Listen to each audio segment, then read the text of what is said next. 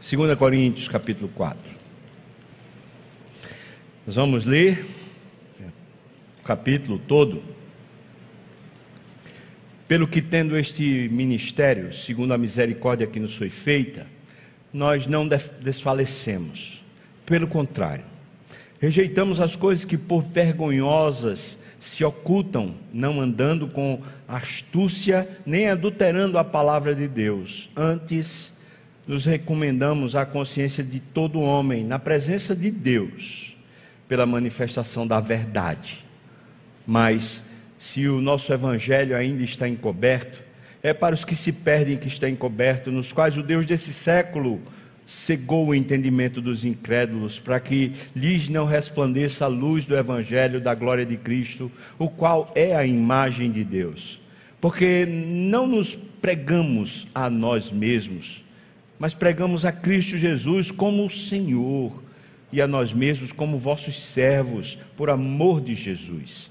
Porque Deus que disse: das trevas resplandecerá a luz, e Ele mesmo resplandeceu em nosso coração para a iluminação do conhecimento da glória de Deus na face de Cristo. Temos, porém, este tesouro em vasos de barro, para que a excelência do poder seja de Deus e não de nós. Em tudo nós somos atribulados, porém não angustiados.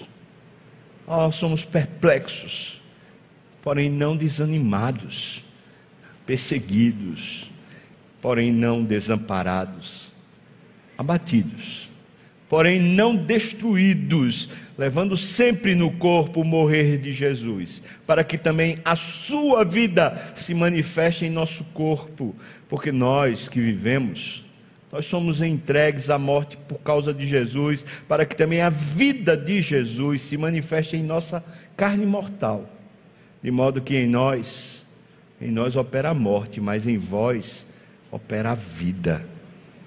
Tendo, porém, o mesmo espírito de fé, como está escrito: Eu criei, e é por isso que falei. Também nós cremos, e é por isso que também falamos, sabendo que aquele que ressuscitou o Senhor Jesus também nos ressuscitará com Jesus e nos apresentará convosco, porque todas as coisas existem para por amor de vós, para que a graça multiplicando-se torne abundante as ações de graças por meio de muitos para a glória de Deus. Por isso, não desanimamos. Pelo contrário, mesmo que o nosso homem exterior se corrompa, envelheça, engorde, perca o vigor, contudo, o nosso homem interior, ele se renova de dia em dia, porque a nossa leve e momentânea tribulação produz em nós eterno peso de glória, acima de toda comparação, não atentando nós nas coisas que se veem, mas atentamos nas que não se veem, porque as que se veem são temporais, e as que se não veem, essas são eternas. Amém. Oh, Pai. Que poder é esse que Paulo viveu, Senhor? Oh, meu Pai, eu sei que tudo isso ainda está aqui para nós hoje. Eu sei que é o mesmo Evangelho, é o mesmo Espírito, é a mesma obra de Cristo. Eu sei, Senhor. E eu sei também que Paulo era um vaso de barro, como eu sou, como meus irmãos são. Abre, por favor, o nosso entendimento quem sabe o Senhor pode trazer aqui um renovo, uma alegria nova, um poder novo no nosso coração, Senhor. Isso eu te peço no nome de Jesus. Amém. Amém.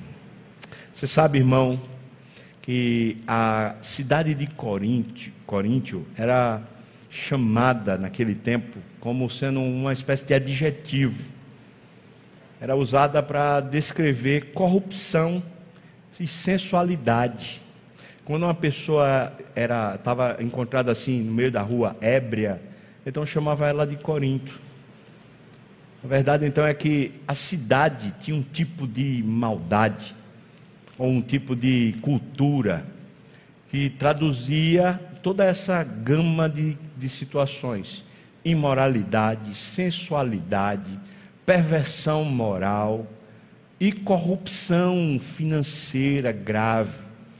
A cidade era um porto, ela fazia uma ligação entre norte e sul, era uma cidade rica, mas numa parte de um istmo dela tinha um templo para uma deusa e as sacerdotisas desse templo, quando chegava a tardinha, mais ou menos na hora que começou esse culto, elas saíam do templo e elas se espalhavam nas ruas de Corinto para entregarem os seus, cor, seus corpos em adoração à deusa. Então havia pelo menos mil prostitutas cultuais, que eram sacerdotisas, espalhadas pelas ruas de Corinto toda noite, chegando a ter até um, um provérbio que era dito, um provérbio grego que era dito naquela época: nem todos os homens podem custear a viagem a Corinto. É claro, era caro. E o salário, ou o que se pagava para essas prostitutas, era em adoração à deusa. Essa era a cidade de Corinto. De repente, Paulo chega a essa cidade, começa a pregar o evangelho, o evangelho cresce e nasce uma igreja. E essa igreja, logo no primeiro momento, é uma igreja que parece ser forte, vigorosa os irmãos começam a amar o Senhor e começam a exercer seus dons, seus talentos. A igreja começa a ganhar forma, começa a ganhar relevância e os talentos e recursos da igreja começam a se tornar visíveis. Uma igreja operosa, boa, mas ela começa a se mundanizar. Talvez você que está chegando agora na igreja passa a mundanizar. É, a cultura da cidade, essa cultura pervertida de corrupção, de sensualidade, essa cultura começa a entrar na igreja sorrateiramente. E Paulo então diz: rapaz, não é bom o que está acontecendo. E um, um comentarista chamado William Barclay fala que ele escreveu uma primeira carta, uma carta prévia, antes da primeira carta aos Coríntios que a gente tem, para divertir a igreja ele ouviu falar que a igreja estava meio perdida e ele manda essa carta prévia. E aí a carta é recebida, mas parece que não surte muito efeito. Parece que os irmãos continuam meio perdidos. Nesse interregno, começa a chegar judeus ditos convertidos, mas que começam a pregar um outro tipo de evangelho dentro da igreja de Corinto. Era um, um evangelho que, na verdade, era judaizante. Precisava seguir os ritos judaicos ainda, a circuncisão, o, é, não comer carne sacrificada a ídolos. Ou seja, todo o processo do judaísmo começa a entrar naquela igreja. A igreja que já estava sofrendo uma mundanização, agora também ela está sofrendo um processo de heresia entrando nela. E ela começa a perder a sua forma Nesse processo, Paulo então escreve a primeira carta aos Coríntios. A liderança da igreja está sendo usada pelos membros como eu sou de Paulo, eu sou de Apolo. Paulo precisa corrigir o problema de liderança na igreja, precisa corrigir a teologia da igreja e Paulo precisa corrigir a ética da igreja. Acontecia na igreja até de ter um, um irmão lá que dormia com sua enteada dormia como se fosse nada, como se não tivesse problema nenhum. E Paulo diz que ele, reunido em espírito com o próprio povo da igreja, ele sentenciou esse irmão ao, ao diabo. Ele entregou essa pessoa ao diabo. Esse é o teor da primeira carta que nós temos, que está escrito e nós podemos ler. Uma carta dura, uma carta de correção. Mas aí, quando ele recebe o retorno dessa carta, parece que a situação piorou ainda mais. Então teve a carta prévia, parece que não melhorou. Ele recebeu notícia que não melhorou. Aí ele escreve uma carta dura e a igreja parece que não não melhora.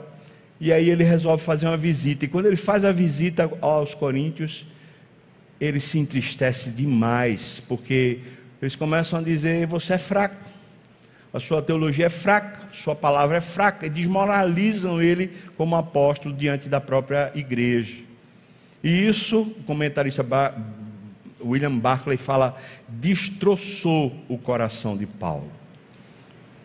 Estou querendo contar tudo isso para você imaginar esse homem Paulo. vivendo a experiência de ser pastor dessa igreja. Foi o plantador e agora é tentando ajudar a igreja a viver o evangelho puro, viver o evangelho com Cristo. Ele começa a sofrer sanções, retaliações, desmerecimento, a reputação dele é jogada fora, as pessoas peitam ele e ele vai sendo desmoralizado na igreja. Ele volta a viajar e ele vai para Éfeso. Então ele escreve de Éfeso uma carta severa, ainda mais severa do que aquela carta que a gente tem como a primeira. Essa, essa carta intermediária entre a primeira e a segunda a gente não tem, não está na, na, na Bíblia para a gente saber. Mas parece que essa carta severa finalmente surtiu efeito. A igreja finalmente acordou e falou: Meu Deus, acho que a gente está meio troncho mesmo. E de repente ela começa a se consertar. É quando Paulo vai e escreve essa última carta, que é justamente a segunda carta aos Coríntios que a gente lê. Ele escreve essa carta quando ele está lá em Filipos.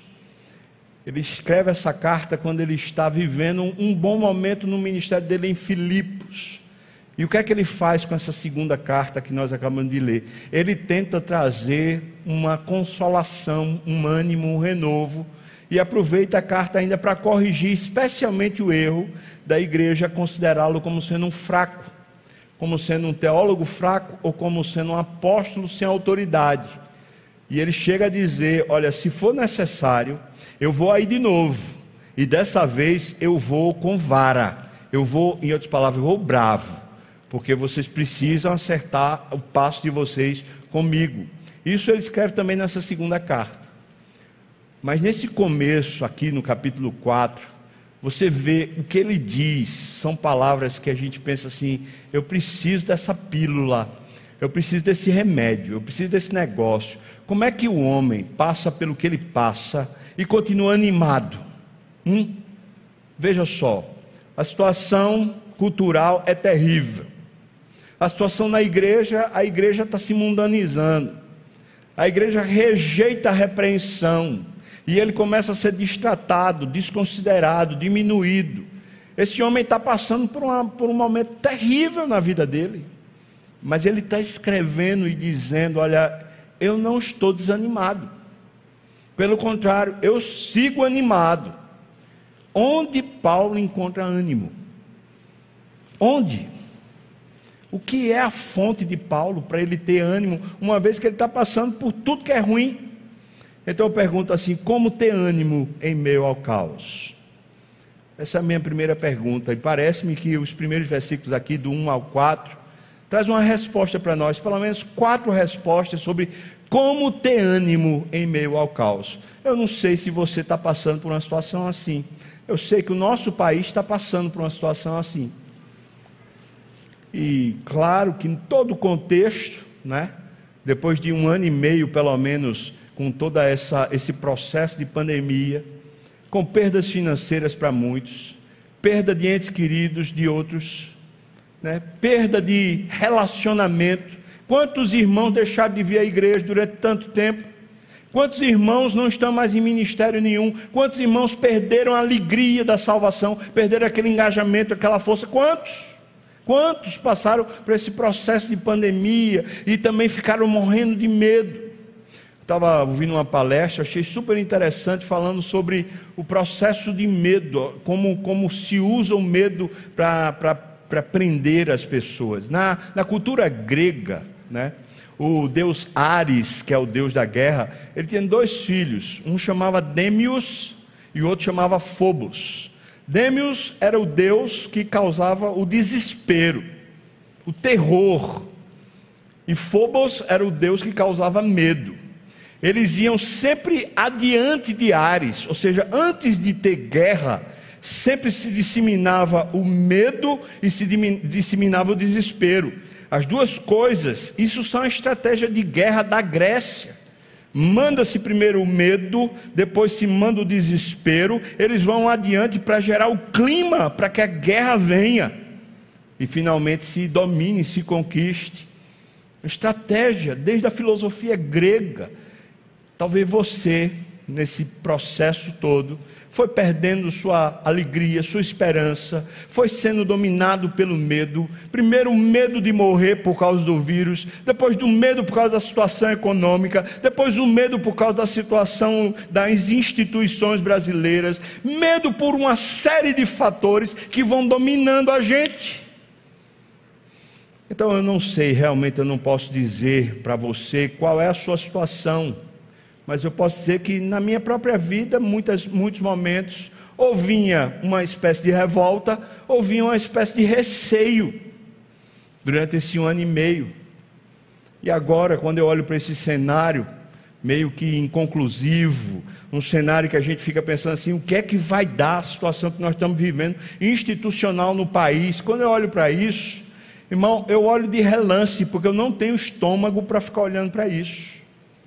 Eu não tenho estômago para ficar me, me detendo nisso. Sabe por quê? Porque contamina o meu coração. Eu começo a ficar com raiva. Daqui a pouco eu estou querendo ficar, sei lá, como. Eu preciso do Evangelho. Eu preciso, porque senão eu desanimo. E talvez você está desanimado. Alguém já disse que a próxima onda que cai sobre a humanidade, como fruto da pandemia, seja no Brasil ou seja em qualquer outro lugar do mundo, é depressão, desânimo desesperança. Pois eu queria aproveitar Paulo. Paulo passou por, um, por várias crises que, que foram um caos para ele. E onde é que esse homem encontra ânimo? Onde? Como? E a resposta está aqui. Como ter ânimo em meio ao caos? Primeiro, veja aí, versículo primeiro, ele diz que recebeu o ministério por causa da misericórdia. E é por causa disso que ele não desfalece. Então eu digo: receba o ministério que você tem, como fruto da misericórdia de Deus, aprenda a fazer isso, para você não desanimar. Sabe, um erro crasso que nós cometemos na nossa vida é achar assim: rapaz, eu faço tanto e não recebo o que eu mereço. Esse é um erro crasso, isso é uma do maligno. Paulo, tá, Paulo podia estar tá pensando assim, cara, eu fiz tanto por essa igreja, eu me doei tanto por essa igreja, eu oro tanto por essa igreja, e essa igreja me trata desse jeito. Ah, não, pelo amor de Deus, então que se exploda. Ele poderia pensar assim, ou ele poderia desanimar, ah, então vamos, vamos para lá, não quero nem saber, vou para cá. Ele poderia, mas ele olha para o ministério e fala assim: ah, isso foi graça, isso foi misericórdia de Deus, e é por causa disso que eu não desanimo. Veja o tamanho do que Deus deu para você. Se você olhar, você vai se sentir honrado.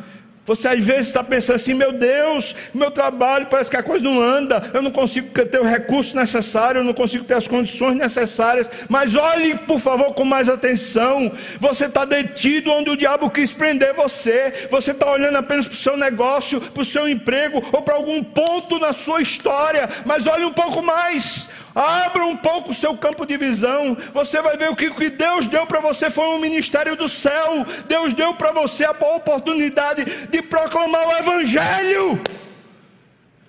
E é justamente quando a gente está sendo diminuído, pressionado, em crise, que o tesouro aparece. É justamente quando o vaso é pequeno. É justamente quando o barro é pequeno que o tesouro transborda. Olha um pouco mais. Foi misericórdia de Deus que lhe deu o que você tem: o emprego, as competências, os recursos. Foi misericórdia de Deus ele ter lhe dado o ministério da reconciliação. Você é um crente, e os outros que não são, que não conhecem Jesus, eles não têm a salvação, eles não têm uma esperança eterna então olhe um pouquinho mais e veja o favor que você recebe, a misericórdia de Deus. Primeiro ponto, para a gente poder ter ânimo em meio ao caos, é receba o ministério. O ministério que lhe foi dado. Não o ministério que você quer, talvez você dissesse, dissesse, ah, eu queria que a minha empresa tivesse assim, ah, no passado a minha empresa foi assado, ah, meu emprego eu gostaria de ter um emprego desse jeito, desse jeito, e estou agora com esse emprego que eu não gosto. Para com isso no nome de Jesus. Para! Porque você está achando que está recebendo o que não merece. Você recebeu de Deus. Você recebeu de Deus a, a, a encomenda, a responsabilidade, a comanda de Deus de você poder pregar, de você poder falar de Jesus para o perdido, de você poder dizer: Eu creio, ainda que disse esteve sobre modo aflito. Deus deu para você o sangue do filho dele, Deus deu para você a salvação. Isso é misericórdia. Oh meu Deus, o que eu merecia se Ele quisesse me dar era o um inferno. Ele está dizendo, tendo este ministério, segundo a misericórdia que me foi feita, que nos foi feita, não desfaleçamos, não se deixe tomar pela tristeza, a situação adversa, é uma prova, é difícil, mas não desfaleça. Segundo, versículo 2 diz: pelo contrário, veja aí, versículo 2: nós rejeitamos as coisas que, que vergonhosas terminam se ocultando. Claro que ele está falando da cultura, essa cultura grega que estava lá em Corinto, de na praça, você era eloquente e falava, falava sobre o bem, falava sobre o mal, falava sobre cultura, mas nos bastidores a podridão, a corrupção, o jeitinho, aquele ambiente de falsidade, de trairagem, abraçava-se pela frente, mas por trás se estava apunhalando. Ele está falando disso. Pelo contrário, nós rejeitamos essas coisas vergonhosas que se, se ocultam, que andam em astúcia nós não adulteramos a palavra de Deus. Veja, ele está dizendo isso. O que fazemos? Nós recomendamos à nossa consciência a presença de Deus. Em vez de eu ficar preso nessa artimanha do diabo, da cultura, das notícias, que ficam o tempo todo tentando domesticar minha mente. Há uma reunião de negócio, um bastidor, você está numa empresa e você sabe que tem alguém querendo puxar o seu tapete, você está numa concorrência e você sabe que tem um negócio desleal, lá na concorrência tem um negócio desleal, tem um, um quem indica, você sabe como funciona o esquema e você fala assim: desse jeito nunca vou conseguir, desse jeito toda vez eu sou desprestigiado, ah, eu acho que eu vou ter que fazer um negocinho também, eu vou ter que dar uma propina por aqui, eu vou ter que dar um jeito por ali, eu vou ter que fazer um negócio para acontecer. Preste atenção, você não se sujeite a isso no nome de Jesus. Não entra no esquema no nome de Jesus. Ele está dizendo: nós não fazemos isso, nós rejeitamos isso. A cidade é assim, a cultura é assim, o mundo é assim, mas nós rejeitamos essas coisas. Pelo contrário, nossa consciência nós tornamos ela cativa a Deus. Ele diz isso. Nós não pegamos a palavra de Deus e tentamos dar um jeito nela para dizer para nós que a gente está certo. Eu estava tenho lido, né, o Velho Testamento novamente esse ano e eu fiquei assim, uma verdade que eu sabia, mas como é forte na palavra. Quando em Israel antigo lá, depois de sair do Egito, quando eles estão entrando na Terra Prometida quando uma moça, veja só, irmã, a gravidade. Quando uma moça, ela era pega, tendo fornicado, dormido com um namorado, sei lá, sem estar casada. Sabe qual era a sentença que existia lá? Era bíblica a sentença. Tal moça deveria ser levada para fora da cidade e apedrejada até a morte, porque ela não é mais virgem eu fiquei pensando, meu Deus, como nós estamos longe disso. Senhor, como nós estamos longe disso. Lembro-me que na minha adolescência ainda se discutia a questão de se virgem ou não, mas na universidade, por exemplo, quando eu fui para a universidade, eu era o besta, porque era virgem. Hoje em dia é quase como se fosse assim, rapaz, vai. É consenso de que está liberado. Essa é a cultura do mundo. Essa é a cultura que está lá fora. Nós não vamos nessa linha, nós não somos dessa linha. Nós preservamos a palavra. o namorado, a namorada, ah, a gente vai fornicar, tranquilo, tem que fazer o test drive. Eu não sei nem mais qual é a moda hoje, porque o negócio está tão avançado que é tipo assim: o cara namora com um, namora com outro, e, e, e tanto faz, e pode ser homem com homem, mulher com mulher. Misericórdia! Que nojo! E tem crente que está falando: ah, não tem nada não. As festas que os filhos vão, pelo, pelo amor de Deus, pelo amor de Deus. As festas festa de casamento, festa de aniversário, regada a álcool, meu Pai do céu. Festas regadas a músicas que são músicas totalmente ímpias. Misericórdia.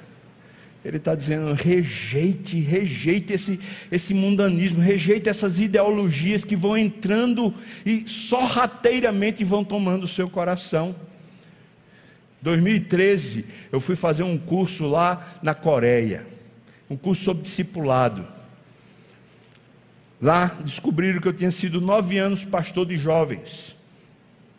Numa conversa informal no curso lá, descobriram. Quando descobriram, o pastor de jovem da igreja que eu estava lá, Sarangue, me chamou para conversar. E ele falou assim: Eu queria saber de você, como é que você faz na igreja lá do Brasil? A respeito desse sexo antes do casamento, porque aqui está começando a virar moda. Eu falei, ah, meu Deus, na Coreia está começando a virar moda agora. Lá no Brasil, isso aqui não tem mais nem, nem, nem, nem, nem se prende, nem se proíbe. Sabe, irmão, não deixa, por favor, as ideias do mundo, a cultura do mundo começar a entrar na sua cabeça, tomando você. Agora, a grande agenda de inserção cultural na sua mente é a respeito do homossexualismo, é a respeito do aborto, é a respeito de propriedade privada, a respeito de uma cultura política onde você, em vez de confiar em Deus, você confia no seu taco. É uma cultura autocentrada, é uma cultura do orgulho e da vaidade. Você é quem vende o seu, o seu cacife, você é quem vende a sua imagem, você é quem projeta a sua imagem. Tudo isso é mundanismo. Tudo isso é o diabo tomando conta da sua mente fazendo você acreditar que depende de você e não de Deus. Então, no nome de Jesus, nós rejeitamos isso. Você quer manter a sua vida sadia, você quer ter um ânimo no meio do caos. Paulo diz assim: nós rejeitamos. Nós rejeitamos essas coisas que são vergonhosas, essas coisas que são feitas às ocultas, nós rejeitamos. Nós rejeitamos. E ao contrário da, da rejeição, o que fazemos? Nós pegamos e pegamos nossa consciência, nossa mente, e nós submetemos ela à presença de Deus para a verdade, para que a verdade se manifeste para mim. Em outras palavras, é como se ele estivesse dizendo assim: quando por acaso eu estou vivendo alguma coisa que a palavra de Deus me confronta, fala para mim, cara, você está errado, eu me submeto à palavra de Deus e corrijo o meu percurso. Eu não fico pegando a palavra de Deus dizendo, não, mas hoje em dia, peraí, a gente está no ano 2021, não é possível, não é possível que a fornicação possa. Peraí, todo mundo faz, isso, não, isso já passou. Agora estamos em 2021, é para a gente pensar aqui sobre ordenação de mulheres, é para a gente pensar aqui a respeito de, de é, casamento homossexual, é para pensar a respeito de. Não, não é, irmãos. Não é. A moral bíblica e a ética bíblica continua valendo do mesmo jeito. E nós rejeitamos. Nós rejeitamos toda essa ideologia, esse sistema ideológico mundano que tem tentado domesticar nossa mente. Nós rejeitamos. E nós submetemos a nossa consciência a Deus e à verdade dele. Porque quando a palavra de Deus me confrontar, eu preciso é me corrigir. Eu não preciso ir para outra igreja arranjar outro pastor. Eu não preciso ir para outro lugar para poder a palavra falar o que eu quero. Agora tem a Bíblia gay, que foi arrancado parte da Bíblia para poder dizer que está tudo certo, pode. E eu pregando isso aqui, 2021, estou sob o risco, porque está na internet, de daqui a pouco sofrer eu a censura ou eu ser preso. E talvez se eu for preso, vai ter gente que vai dizer bem feito, é isso mesmo, porque é retrógrado. Mas eu quero dizer para você que quando você vai se deixando minar e levar por esses pensamentos, sabe o que acontece com você? Você desanima, a sua alma desfalece porque você foi conquistado por Cristo e você tem a sua identidade em Deus, e toda vez que você vai se deixando levar, você fica esquisito, você fica sem brilho, você pode ser elogiado pelos homens, as pessoas podem aplaudir, falar você é inteligente, você é cabeção, você é o cara, você é não sei o que lá, mas as pessoas que lhe aplaudem são as pessoas que lhe esvaziam, porque é o seu ego é o mundo, é o diabo tomando sua mente. No nome de Jesus, se posicione, não precisa ser diante dos outros, não. Se posicione diante de Deus e diga: Deus, nós rejeitamos, eu rejeito, eu rejeito essas ideologias nefastas, eu rejeito essa ideologia do orgulho, como se eu fosse o centro das coisas, como se eu fosse o maior, o sabedor, o conhecedor, o dono do meu nariz. Eu rejeito no nome de Jesus, eu me humilho diante do Senhor. Eu preciso da Sua graça, eu preciso do Seu favor, eu me submeta ao Senhor para os seus caminhos, para os seus processos, para a sua vontade. Faça o que o Senhor quiser em mim, no nome de Jesus seu. Eu me submeto. Versículo 3: Reconheça que o perdido está perdido porque ele é cego. Veja o que diz. Mas se o nosso evangelho, esse evangelho esquisito no tempo de hoje, esse evangelho retrógrado, em relação ao tempo que a gente vive, se esse evangelho ainda está encoberto, ou seja, se as pessoas ainda não aceitam, repudiam, ele diz: é para quem se perde, que ele está encoberto. Ele diz: é, o Deus desse século cegou o entendimento. Há uma cegueira. E quem cegou foi o diabo. É por isso que ainda está encoberto. Nós precisamos reconhecer uma coisa. Quando a gente pensa a respeito dessas questões de ideologia, a mídia fica dizendo que é uma questão de narrativa, narrativa A, narrativa B. Não é, irmão. O problema não tem narrativa nenhuma, não. Só tem uma questão: a verdade. A verdade não é relativa. A verdade é o esteio, a verdade é o fundamento, e a verdade é a palavra de Deus.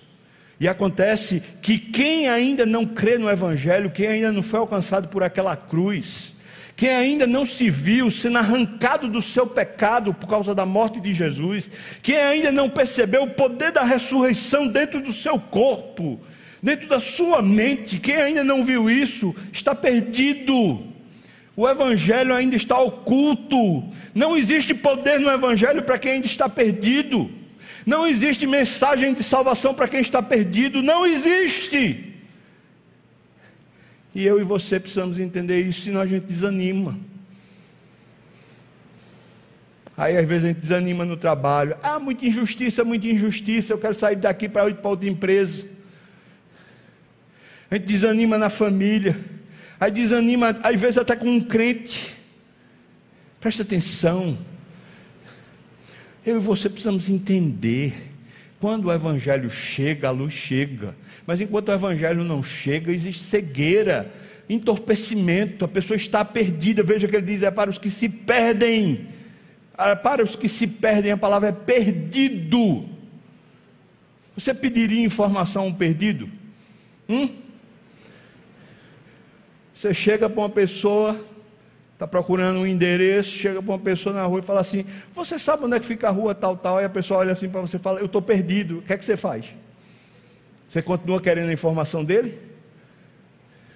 Nós precisamos entender isso. Aqueles que ainda não conhecem o Evangelho estão perdidos. E isso faz com que a gente tenha ânimo no meio do caos. Até para a gente poder saber com quem a gente se relaciona, com quem a gente divide o coração, até para a gente saber qual é a nossa missão. Eu não estou naquela empresa tal, porque o pessoal me honra, porque o pessoal bate palma. Eu estou naquela empresa Porque ali eu preciso pregar o Evangelho. Eu estou naquele emprego, eu estou naquela família, eu estou naquela igreja, eu estou naquele lugar para pregar o Evangelho. Porque se o evangelho ainda está encoberto, é para quem se perde. E você que está achado, você que foi salvo, é a foco de luz que pode trazer salvação. Em quarto lugar, como ter ânimo em meio ao caos, reconheça que o evangelho é a luz. O versículo 4 diz: para que não lhes resplandeça a luz do evangelho. Para esses perdidos, o evangelho não resplandece mas aí ele diz o que o Evangelho é: o Evangelho é luz na glória de Cristo. O Evangelho é que traz a imagem de Deus para mim e para você. Basicamente, quatro coisas. E você vê que as quatro coisas têm a ver com uma mente que funciona diferente. Em vez de uma mente que tenta se adequar à época ou à cultura do mundo, é uma mente que deixa o evangelho refazê-la e refa recolocar as posições. Eu coloquei isso como sendo você vestir o capacete da salvação, daquela armadura que Paulo diz. Nossa mente blindada. Nossa maneira de pensar diferente do mundo tomado por todo o poder de Deus. Você quer permanecer animado no meio do caos? Mesmo que às vezes você leve um murro e dói, mesmo que às vezes você até chega a se abater, mas você se levanta. Você quer viver assim? Pois então você precisa vestir o capacete da salvação. Precisa que a obra de Cristo comece a operar na sua mente e não apenas na sua língua. E quando eu falo operar na sua mente, não estou falando de teologia, eu estou falando de você conhecer o poder desse evangelho entrando em você, para começar a doutrinar seus passos, começar a doutrinar seu comportamento, doutrinar sua cultura, a sua moral, a sua ética, tudo que é convivência sua. O evangelho faz a gente entender por que, é que a gente está aqui. A gente está aqui, ainda na terra, para fazer o nome de Cristo conhecido. A gente está aqui ainda na terra para trazer a glória de Deus para cá. A gente está aqui na terra ainda para que Deus seja glorificado e pessoas possam se render ao nome dEle. E cada oportunidade que você tem, mesmo quando você está sozinho tomando banho no chuveiro, tem uma oportunidade ali de você glorificar o nome do Senhor numa convivência com a pessoa do trabalho, seja o seu patrão ou seja o seu subordinado, numa convivência com uma pessoa que é pagador, ou de uma pessoa que está analisando para vai dar o crédito para você não vai dar, uma convivência onde você é o vendedor e o outro é o comprador, numa convivência onde você está junto com alguém, você tem a oportunidade de manifestar a glória de Deus num vaso de barro. Eu e você somos fracos, somos fracos e mais, por mais riqueza, ou por mais competência que a gente tenha, nós não conseguimos, na nossa força, revelar a glória de Deus. Mas quando nós somos fracos e blindamos nossa mente com o poder do Evangelho, com o capacete da salvação, então a história começa a mudar. Então a glória de Cristo começa a ser vista, porque o interior, o poder do Espírito começa a ser revelado na terra você quer ter ânimo no meio do caos? Comece a ser mais crente. Comece a se apegar mais à palavra. Submeta seu coração à palavra. Qual foi a última vez que você fez jejum? Hum?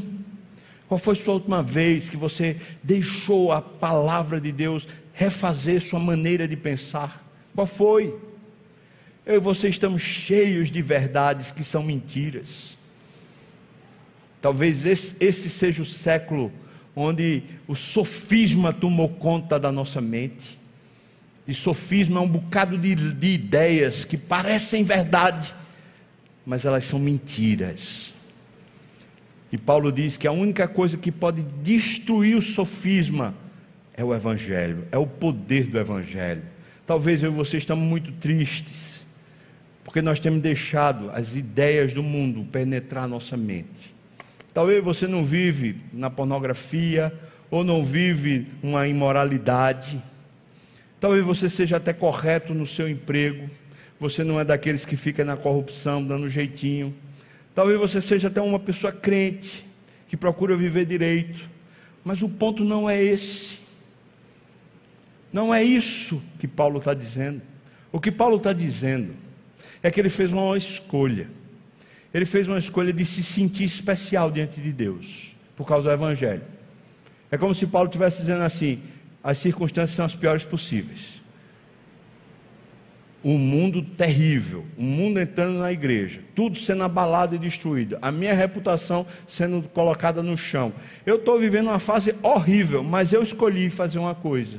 Eu escolhi me sentir especial diante de Deus. Eu escolhi me sentir amado por causa da cruz. Eu escolhi aprender a viver a partir da cruz e não a partir do mundo, não a partir das circunstâncias. Eu escolhi. E ele está dizendo isso aqui. Isso se configura dizendo: pega o ministério que Deus lhe deu e trabalha nele sem desanimar. O ministério pode ser aqui na igreja, mas a palavra ministério aqui não é apenas coisas da igreja, mas é o que você faz lá fora no mundo, os seus trabalhos todos. Desde que você faça isso para evangelizar, para levar Cristo para o mundo. Segundo, rejeite as ideias do mundo. Deixa o Evangelho brigar com elas, deixa o Evangelho limpar sua mente. Terceiro, reconheça quando você vê pessoas perdidas, entenda, por mais que elas tenham boa vontade, por mais que elas sejam joias, pessoas idôneas, se, se não têm o Evangelho, ainda estão perdidas, elas precisam de Cristo. Quarto, reconheça que o que ilumina você não é a sua competência, não é o seu poder, mas é o Evangelho. Enquanto ele estiver na sua cabeça, você tem luz. Enquanto ele domesticar seu pensamento, você tem poder e ânimo. Hum? Você tem poder e ânimo. Eu pensei, claro que eu não vou poder chegar ao capítulo todo 4, mas eu pensei, hoje de manhã, o presbítero André estava me falando sobre um, um irmão nosso chamado Rubens Lopes, um pastor batista. E eu peguei esse exemplo que André deu e disse: Rapaz, eu quero ser feito esse cara. Pastor que viveu entre 1914 e 1979. Ele diz que a história dele podia ser contada em duas páginas que ele mesmo escreveu. Ele escreveu várias coisas, dentre elas eu destaquei algumas. Percorreu 701.209 quilômetros no céu voando, e na terra 15.526 quilômetros andando de carro, 1.070 horas de voo. Durante oito anos, ele fez andanças pelo Brasil e pelo mundo promovendo campanhas de evangelização, desde 23 de maio de 1963 a 8 de agosto de 1971. Ele pastoreou, vigiou, vindo e indo por todos os lugares do mundo, mesmo continuando na Igreja Batista, de onde ele, ele começou. Ele lançou em 1969 uma campanha mundial de evangelização lá em Baden, Baden lá em Viena. Ele foi vice-presidente da Aliança Batista Mundial, ele foi cidadão honorário de, do Tennessee, do Winnipeg, de Osasco, lá em São Paulo. Durante o seu pastorado, foi construído o templo da Igreja Batista lá em Vila Mariana com 3.007 metros quadrados de área construída. É, teve a construção do edifício de educação religiosa com 5.180 metros quadrados de área. E ele diz ainda assim: falta pouco para se terminar, na época que ele escreveu isso, 1969. As duas construções, sem um centavo vindo de fora, apenas o dinheiro exclusivo da igreja. Ele fundou e dirigiu a Policlínica Monte das Oliveiras da Igreja Batista de Vila Mariana, que funciona em dois prédios próprios anexos ao templo. Tudo isso durante esses anos de vida. E ele diz que o currículo dele todo cabe apenas em duas páginas. Quando ele já estava perto de morrer, já lá na sua velhice, então ele fez a seguinte declaração: Uma vida pequena, tão pequena que cabe em duas páginas, a minha vida. Mas Deus sabe, eu fiz o que eu pude. Pela graça, só pela graça. E agora? Perto já de morrer. E agora?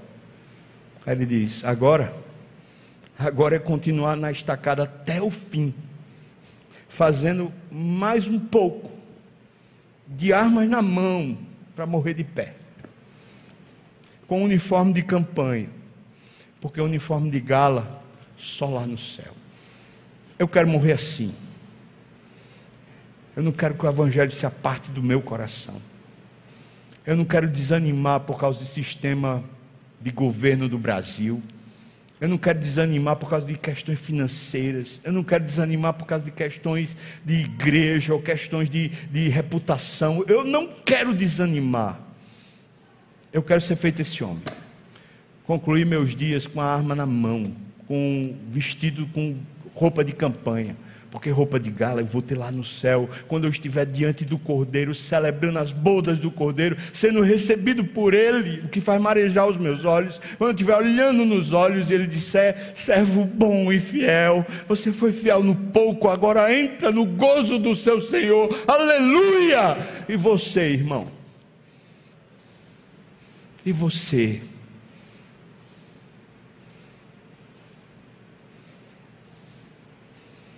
Você pode ter ânimo no meio da luta. Deixa o Evangelho entrar de novo. Deixa o Evangelho tomar de novo o seu coração. Vamos orar. Talvez você, sendo chamado por Deus aqui nessa tarde, vai fazer um compromisso. Um compromisso só você e Deus. Senhor, eu quero de novo esse Evangelho. Ou talvez eu quero a primeira vez. Mas eu quero que o Senhor refaça minha mente, refaça o meu coração. Eu quero o Senhor me animar em Ti de novo, ganhar de novo força, vigor, ânimo. Eu quero, Senhor, eu preciso. Você está querendo fazer essa oração? Eu quero chamar você a ficar de pé junto comigo, para a gente orar, dizendo: Eu quero isso, Senhor, eu quero isso. Amém. Amém. Eu preciso disso. Amém. Meu Senhor, eu sei que Paulo não era um super-homem. Ele era barro como eu sou. Como meus irmãos estão aqui de pé também são. Mas se o Evangelho pôde fazer isso na vida de Paulo, Senhor, eu tenho certeza que pode fazer na minha, Senhor, como pode fazer no dos meus irmãos também. Ó oh, Senhor, nós confessamos a Ti o nosso pecado. Ó oh, Pai, talvez estamos esquecendo da palavra, talvez estamos esquecendo do amor que Teu Filho tem por nós. Perdão, Senhor, por negligenciarmos essa graça, por negligenciarmos tão grande salvação. Perdão, Senhor, perdão. Ó oh, meu Pai, o Senhor pode penetrar no nosso coração. O Senhor pode entrar nas sendas, nos recantos, nos lugares onde às vezes a gente nem conhece, Senhor Deus, para reparar as veredas, para restaurar as, o ânimo, para fortalecer interiormente a nossa vida, para que esse tesouro volte a brilhar no vaso de barro. Eu clamo ao Senhor, ó oh, Pai, anima o teu povo, restaura a força e o vigor do teu povo. Pai, não te peço para que isso aconteça na força do braço, mas eu te peço que uma visitação sobrenatural, uma coisa do Espírito, venha e nos alcance, nos leve de novo à lágrima, nos leve de novo ao fogo, nos leve de novo ao ti, Senhor, ao altar do Senhor, onde nós choramos, onde alegramos, onde nos somos supridos pelo poder do alto, Senhor. Vem com o poder da tua ressurreição e opera em nós. Ó oh, Senhor, como eu te peço isso, como eu peço isso para mim, Senhor, como também para todo o teu povo que aqui assiste, quem está em casa também. O Senhor sabe que precisamos disso mais do que qualquer coisa, Pai. E nós colocamos tudo isso no nome de Jesus. Amém. Amém. Você pode sentar, irmão.